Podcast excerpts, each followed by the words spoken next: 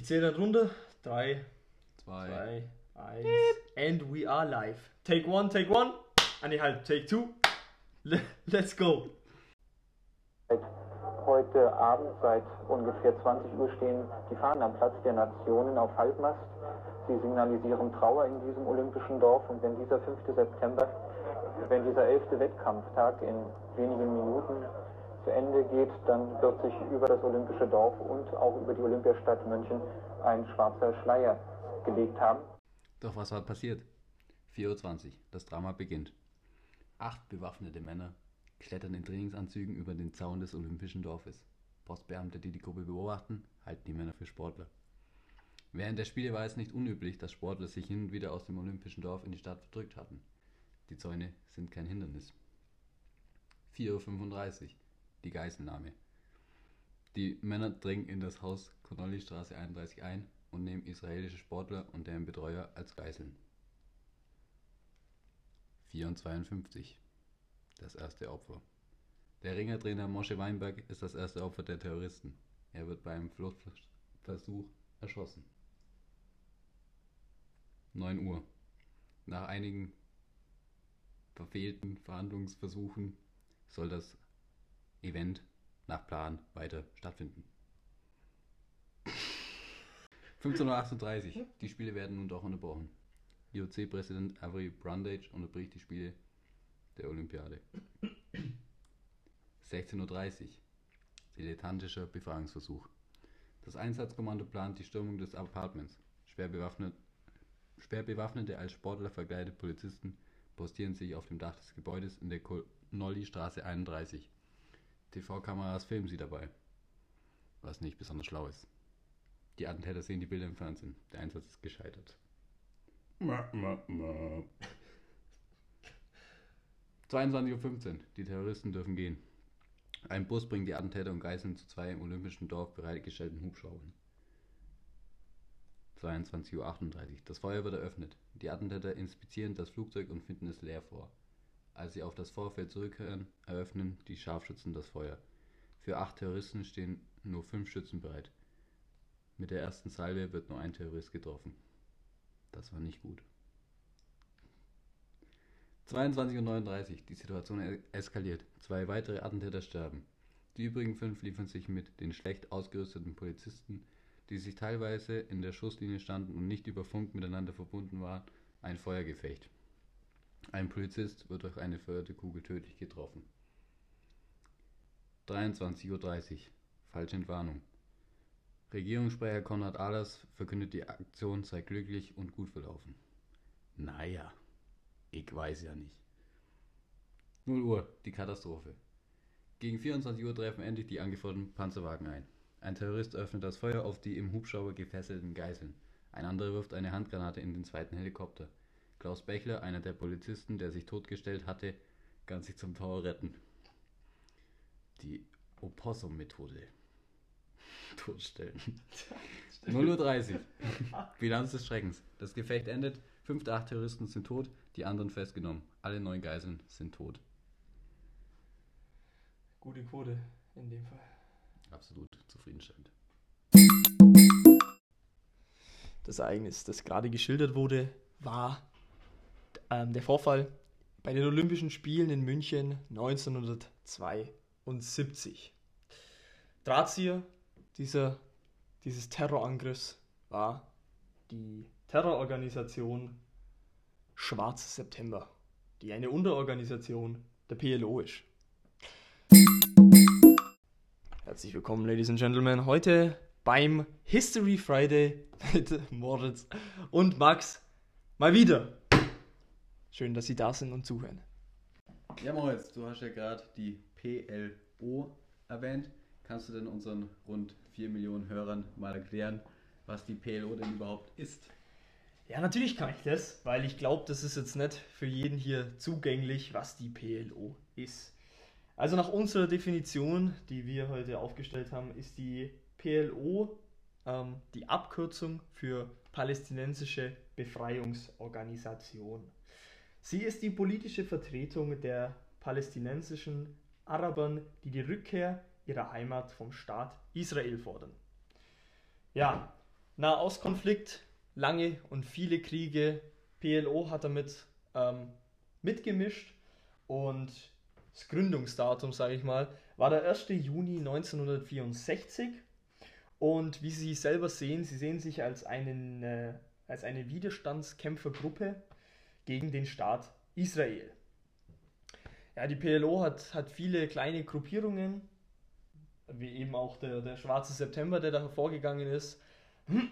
Eine, eine der wichtigsten Unterorganisationen oder Untergruppen ist die Al-Fatah.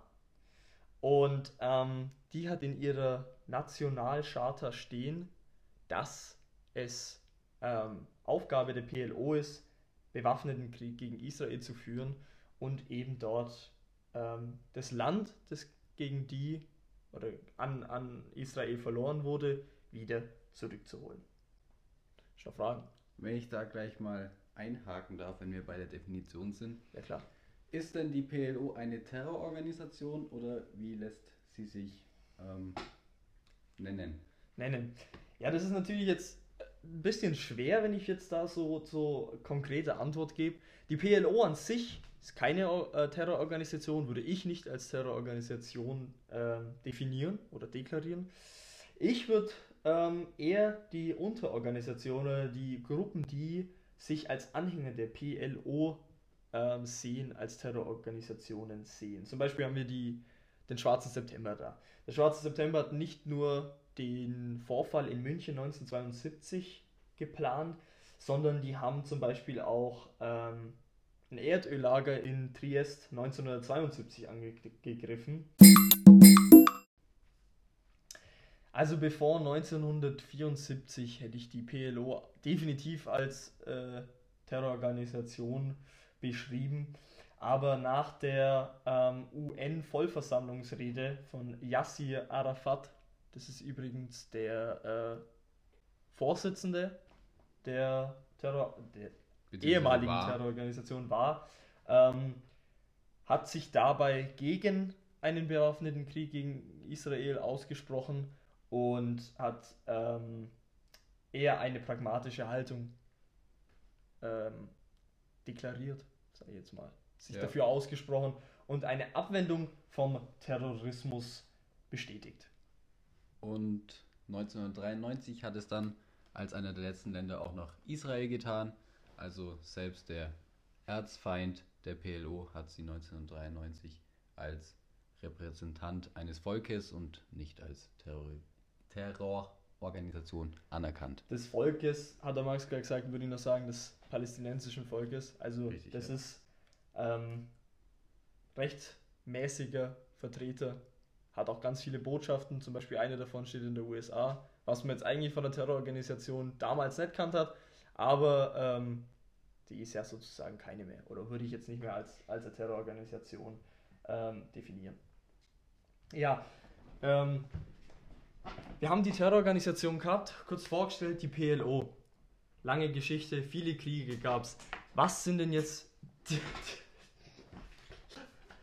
mein Zettel. Ja, der Zettel. Ich, ich frage, ich leite jetzt über zu den Zielen, oder? Ja. Sage ich ja. Okay. Ja, wir haben gerade geklärt, Terrororganisation oder ehemalige Terrororganisation PLO. Die hat sich gegründet. Wieso? Weil ähm, das ist so ein zusammenkommendes oder sei jetzt mal ein, ein gemeinsamer Vertreter von, von militärischen und politischen Interessen von verschiedenen äh, Gruppen damals ähm, in, unter den Palästinern, Palästinensern. Ähm, und die Frage ist jetzt natürlich, wenn die hier zusammenkommen, was haben die für Ziele, Max? Um was, um was geht es da? Was ist deren, deren, deren Verlangen, Forderungen etc.? Ursprünglich war das Oberste Ziel der PLO die Beseitigung des Staates Israel und die Gründung eines eigenständigen palästinensischen Staates.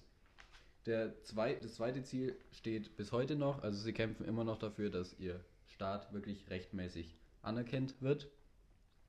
Aber ähm, das Ziel der Beseitigung des Staates Israel hat sich mit der Zeit, indem sie eben weniger radikal wurden, eben auch etwas abgeschwächt und ähm, sind jetzt eben bereit für eine Kompromisslösung, das heißt einen kleinen palästinensischen Staat möchten sie für sich haben. Ähm, genau. Als sie dann eben in ihrer aktiven Zeit in Israel, wo die meisten Anschläge eben stattfanden, um 1970 rum, gesehen haben, dass sie militärisch gegen Israel keine Chance hatten, weil sie auch immer wieder heruntergeschlagen worden sind, haben sie ihren Kampf gegen Israel auch eher international dann geführt und haben dann versucht, mit Anschlägen auf der ganzen Welt, zu denen Moritz später auch noch was sagen wird, ihre Ziele zu verfolgen. Ähm, zu einem Unterziel kann man noch sagen, dass eben nicht nur der militärische Kampf gegen Israel ähm, wichtig war, sondern sie wollten auch die militärischen Kampfmaßnahmen mit wirtschaftlichen, sozialen und bildungspolitischen Programmen ergänzen. Das heißt, ähm, sie wollten eben nicht nur Israel zerstören, sondern sich auch selber Infrastruktur und eine Wirtschaft und eine eigene Regierung aufbauen. Vielen Dank, Max.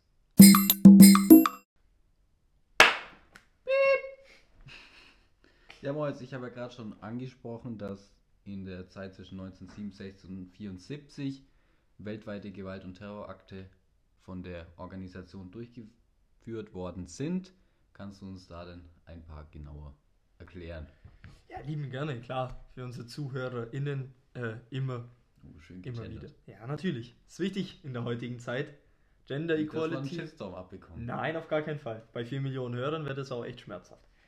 Nichtsdestotrotz, dass ähm, die Definition inter, internationalen Kriegsführens oder Terroranschlägen, Terrororganisationen außerhalb des Kriegsgebietes, sage ich jetzt mal, ähm, würde ich unter Internationalisierung des Krieges ähm, definieren. Also einfach, dass der Krieg nicht nur im Kriegsgebiet stattfindet, also zwischen Israel, zum Beispiel Ghana, Gazastreifen etc., sondern auch, wie auch schon gesagt, in München.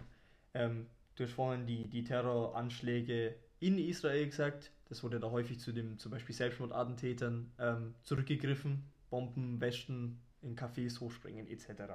Volle Programm. Das volle Programm, das wir leider auch schon erleben mussten. ja, kommen wir zur Aktivität. Also die Aktivität einfach, wie sie die Ziele umsetzen konnten. Zum einen weltweite Gewalt, Kriegsführung, Terroraktionen, ähm, Besetzungen äh, von Jordanien, Libanon etc., Flugzeugentführungen. Ähm, eine Flugzeugentführung zum Beispiel von der PFLP, das heißt zu Deutsch äh, Volksfront zur Befreiung Palästinas. Die haben fünf Flugzeuge ähm, entführt und davon drei mitten im Kriegsgebiet hochgejagt zur Demonstration von Kraft und Gewaltausübung. Vorhin hat der Max ja schon München 1972 angesprochen. Im September 1970 zum Beispiel ähm, haben die Terrorgruppen oder die Terrororganisation PLO versucht, den jordanischen König zu ermorden, weil sie sich in Jordanien eben sehr weit ausgebreitet haben und da ein großes Territorium hatten. Es ist leider fehlgeschlagen und ich glaube, du könntest von uns beiden am besten kurz erzählen, was danach entstanden ist, nach dem September 1970, nach dem Fehlschlagen der Operation Tod des jordanischen Königs. Genau aus diesem Anlass hat sich eben die Terrororganisation der Schwarze September gegründet, Richtig. eben um Terroranschläge als Racheakt für dieses Massaker, das da wahrlich betrieben worden war in Jordanien, um sich eben gegen diese Gewalttaten zu revanchieren. Und ja, daher der Name Schwarzer September, da das Ganze eben im September stattfand. Und die Gruppe hat sich ja dann auch zum Beispiel in München revanchiert. Ganz richtig. Die Besatzung in Jordanien lief äh, 1970, 1971 ab und da waren es wirklich so bürgerähnliche, also bürgerkriegsähnliche Zustände, äh, Hunger, Not etc. pp. Nachdem sie eben von dem jordanischen König hingerichtet worden sind, haben sie sich ähm, rückgezogen, äh, zurückgezogen und zurück in den Libanon gezogen und sich da ausgebreitet. Dann haben sie sich leider in den libanesischen Bürgerkrieg versucht einzumischen. Das ist leider sehr nach hinten losgegangen. Oder was ist leider? Für uns ist es eigentlich gut, weil das war ja Terrororganisation. Ähm, die haben da ganz schnell sich auch wieder zurückgezogen, weil sie sehr massive Verluste einstecken mussten. Dazu sei aber noch gesagt, dass die PLO keine Unterstützung bei der Intifada geleistet hat. Intifada, das ähm, war der Aufstand von den ähm, Palästinensern gegen die Israelis. Das war so der erste Versuch. Jetzt nehmen wir unser eigenes, unser eigenes Schicksal in die Hand und, und wollen da ein bisschen was machen. Intif Intifada hieß es doch? Ja. ja. eine von zwei war das. Eine von zwei, die erste, genau. Heißt doch sowas wie Erhebung ähm, und, und jetzt Aufstand. Der war geführt von ganz vielen Jugendlichen und die bekamen aber von der PLO eben keine Unterstützung. Also da haben sie sich rausgehalten. Ja, wir haben uns gerade die Aktivität angeschaut, beziehungsweise habe ich die Aktivität vorgestellt. Ähm, aber das ist ja schon alles eine lange Zeit hin und ähm, ich denke, wie bei jedem Land haben sich politische Ansichten und, und politische Denkweisen geändert. Wie schaut denn die, die politische Denkweise, die, das politische Vorgehen oder die Bedeutung heute im Nahen Osten und im Nahen, im Nahen Osten Konflikt denn aus? Max, bitte, dir ist die Bühne überlassen. Action.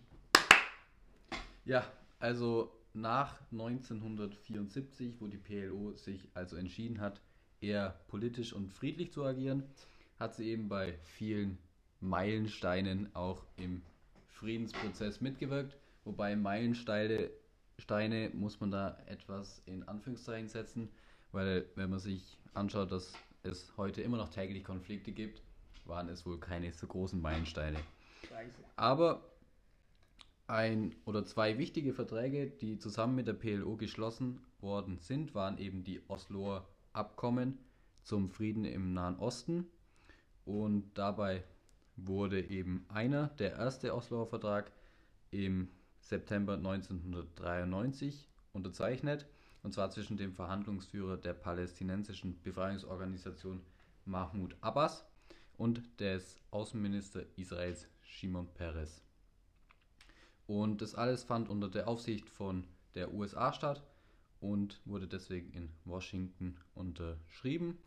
Ähm, das Bild, wo die beiden Verhandlungsführer das unterschreiben, hatte damals eine wichtige Signalwirkung, weil es eben eines der ersten Male war, wo die sich wirklich friedlich dann auch ähm, gegenüberstanden und es so aussah, als könnten sie einen Frieden regeln. Ähm, dieser Vertrag, der erste Osloer Vertrag, basierte eben auf einem Kompromiss zwischen Palästi Palästina und Israel. Und ja, das Motto war da Land für Frieden. Ähm, das heißt, beide Parteien einigten sich, dass sie friedvoll eben gemeinsam im selben Gebiet leben wollen. Und ja, das heißt, beide Länder sollten ein Existenzrecht haben und Anerkennung genießen. Gut, gut gemacht. Ähm, Außerdem wurde da auch geregelt, dass die Palästinenser sich selbst verwalten sollen und dann im Gazastreifen und im Westjordanland quasi ihre Freiheiten haben, um sich selbst zu organisieren. Was auch, wenn man sich heute anschaut, ähm, geklappt hat. Aber dazu später noch mehr. Dann im September 1995 wurde nochmal ein Abkommen unterzeichnet, den, der zweite Osloer Vertrag. Und da ging es zum Beispiel um den Rückzug der israelischen Streitkräfte aus den palästinensischen Bevölkerungszentren, weil diese eben immer noch in den Gebieten waren, die eigentlich den Palästinensern jetzt zustanden. Und es sollte eben dann die Zwei-Staaten-Lösung ähm, vorbereitet werden. Das heißt, es sollte ein souveräner, selbstständiger palästinensischer Staat entstehen, der eben neben Israel existieren kann.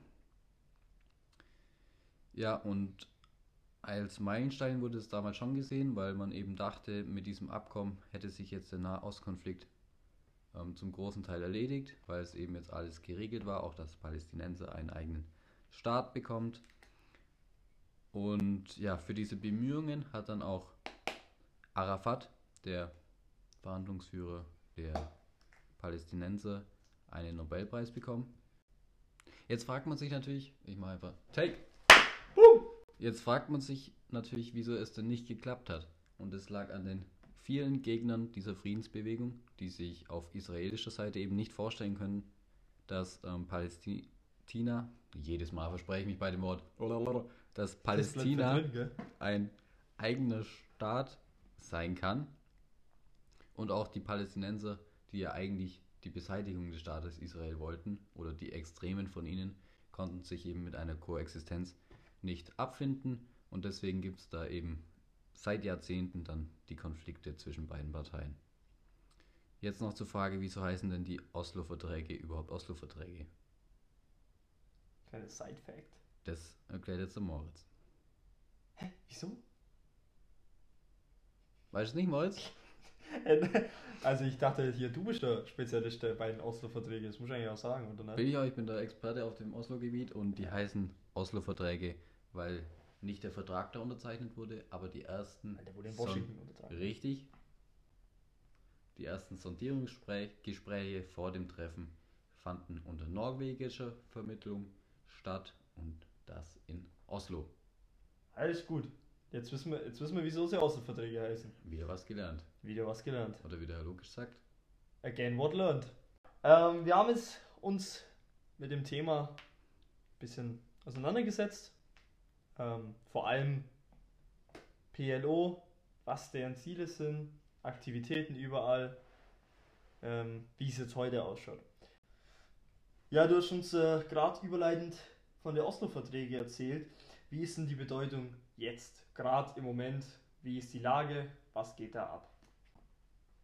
Ich habe ja vorhin schon erwähnt, ähm, dass die Palästinenser des Gebietes Westjordanlands und des Gazastreifen eben regieren oder kontrollieren.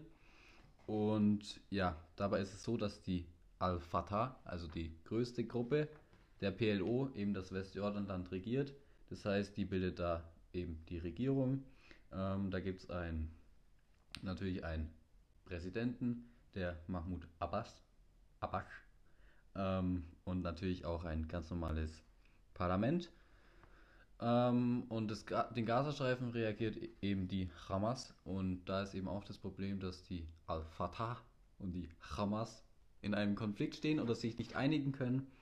Ähm, aber ja, grundsätzlich die Bedeutung heute der PLO ist eben, dass sie verschiedene nationalistische Fraktionen der Palästinenser eben unter einen Hut bekommt. Also man kann sich wie eine Partei vorstellen und derzeit eben über das Westjordanland regiert. Außerdem kann man auch immer wieder, auch heute noch, die Friedensbemühungen durch die PL PLO erkennen. Ähm, bei verschiedenen Nahost-Krisentreffen sind sie immer wieder dabei und fordern eben auch den Frieden und fordern auch immer noch, dass sie ein eigener Staat werden, was sie auch immer noch nicht sind, und auch, dass sie endlich mal feste Landesgrenzen bekommen. Und das heißt, ja, die Bedeutung ist zum einen die Regierung über das Westjordanland und die Forderung nach Frieden. Ähm, kleiner Funfact da am Rande habe ich vorhin gelesen, dass heute der Präsident der PLO mit Angela Merkel telefoniert hat. Heute, Heute, genau am heutigen Tag. 15.04. Ist ja super, dass wir das, sich, dass wir das heute hat aufnehmen sich, in unserem die, Podcast. hat sich für die Unterstützung ähm, von Angela Merkel bei den Friedensbemühungen bedankt. Ja, die Angie ist schon gute. Also, ich weiß, das steht jetzt nicht drauf auf unserem Zettel. Ähm, und ich mache jetzt auch keinen Cut. Ich frage dich das jetzt ganz, ganz klar und deutlich. Und zwar, du hast gerade geredet, dass die PLO sich ja immer noch sehr dafür bemüht, dass es Frieden gibt. Denkst du, es wird irgendwann mal ähm, einen Kompromiss oder eine wirklich eine Ausgangssituation geben, wo sich beide Seiten die Hände schütteln und sagen, wir haben es geschafft, wir haben, wir haben die beste Lösung für uns, beiden, für uns beide gefunden und der Krieg ist nicht mehr. Also bei einem Konflikt, der schon so lange andauert, ähm, muss ich natürlich etwas weniger hoffnungsvoll in die Zukunft blicken, weil eben auch die beiden Seiten sehr verhärtet sind und es wirklich keinen schönen diplomatischen Austausch gibt. Und außerdem haben wir auch jetzt schon im Verlauf gehört, dass es auch immer wieder um Rache geht. Also mal ein Anschlag der israelischen Abteilung und dann wieder die Palästinenser. Und da wird es eben schwer, sehr schwer sein, eben eine, einen langfristigen Frieden zu etablieren. Zumindest nicht in naher Zukunft. Ähm, ich würde es aber jetzt nicht grundsätzlich ausschließen, dass sich der Konflikt nicht irgendwie lösen lässt. Weil wenn man es jetzt aus unserer neutralen Sicht betrachtet, denkt man ja, es ist eigentlich gar nicht so schwer, das zu lösen. Oder was sagst du da? Denkst du auch, Deutschland müsste sich da einmischen, um den Konflikt endlich mal begraben zu können? Also ich finde es natürlich immer schwer, wenn man sagt, mischen wir uns hier ein, mischen wir uns da ein. Ich finde, ähm, es kann natürlich auch ganz schnell zu so einem Stellvertreterkrieg werden. Also ich habe, ähm, also es war ja auch, die USA hat sich ja da auch eingemischt und ich glaube, die türkische Armee hat sich da auch eingemischt. Ich bin mir aber gar nicht mehr sicher. Es kann auch sein, dass das jetzt hier Fake News sind. Aber ich finde, ähm, dass Deutschland sich da, wenn dann, ähm, diplomatisch verhalten sollte, also wenn dann äh, äh, Telefonate, Gespräche, heute eben äh, ein Treffen zwischen den beiden ähm, Staatsoberhäupten. Aber militärisch eingreifen auf gar keinen Fall. Bin ich, bin ich äh, kein Fan davon. Ich finde, das sollten die, die beiden äh, Beteiligten für sich klären. Das ist eh schon so lang und es waren, sind viele Leute gestorben, es ist Elend überall. Ich finde, wenn sich da jetzt nochmal jemand einmischt, ich glaube, das, das, das würden wir auch nicht wollen, wenn wir Streit hätten, ein Dritter kommt und meint hier da, da, da reinzumischen. Also ich finde, nein, diplomatische Unterstützung natürlich, Aufbau einer Demokratie, natürlich Rechte, natürlich, aber, aber militärisch ähm, und Partei ergreifen, nein, nein. Auch wenn man die deutsche Vergangenheit bedenkt, natürlich in Israel immer ein schwieriges Verhältnis zwischen Ganz richtig. Juden und, Und Deutschland. Deutschen. Deutschland allgemein natürlich. Das war's von unserer heutigen Folge History Friday. Ich vergesse sie jetzt mal wieder. Ähm, ich hoffe, ihr konntet ein bisschen was mitnehmen und hattet Spaß. Ähm, das letzte Wort hat wie immer der wunderbare Moritz Eber. Ja, Max hat schon eingeleitet. War wieder mal schön, ein bisschen zu reden, ein bisschen euch die Geschichte näher zu bringen. Nächsten Freitag wieder zur gewohnten Uhrzeit. Auf Wiedersehen! Tschüss.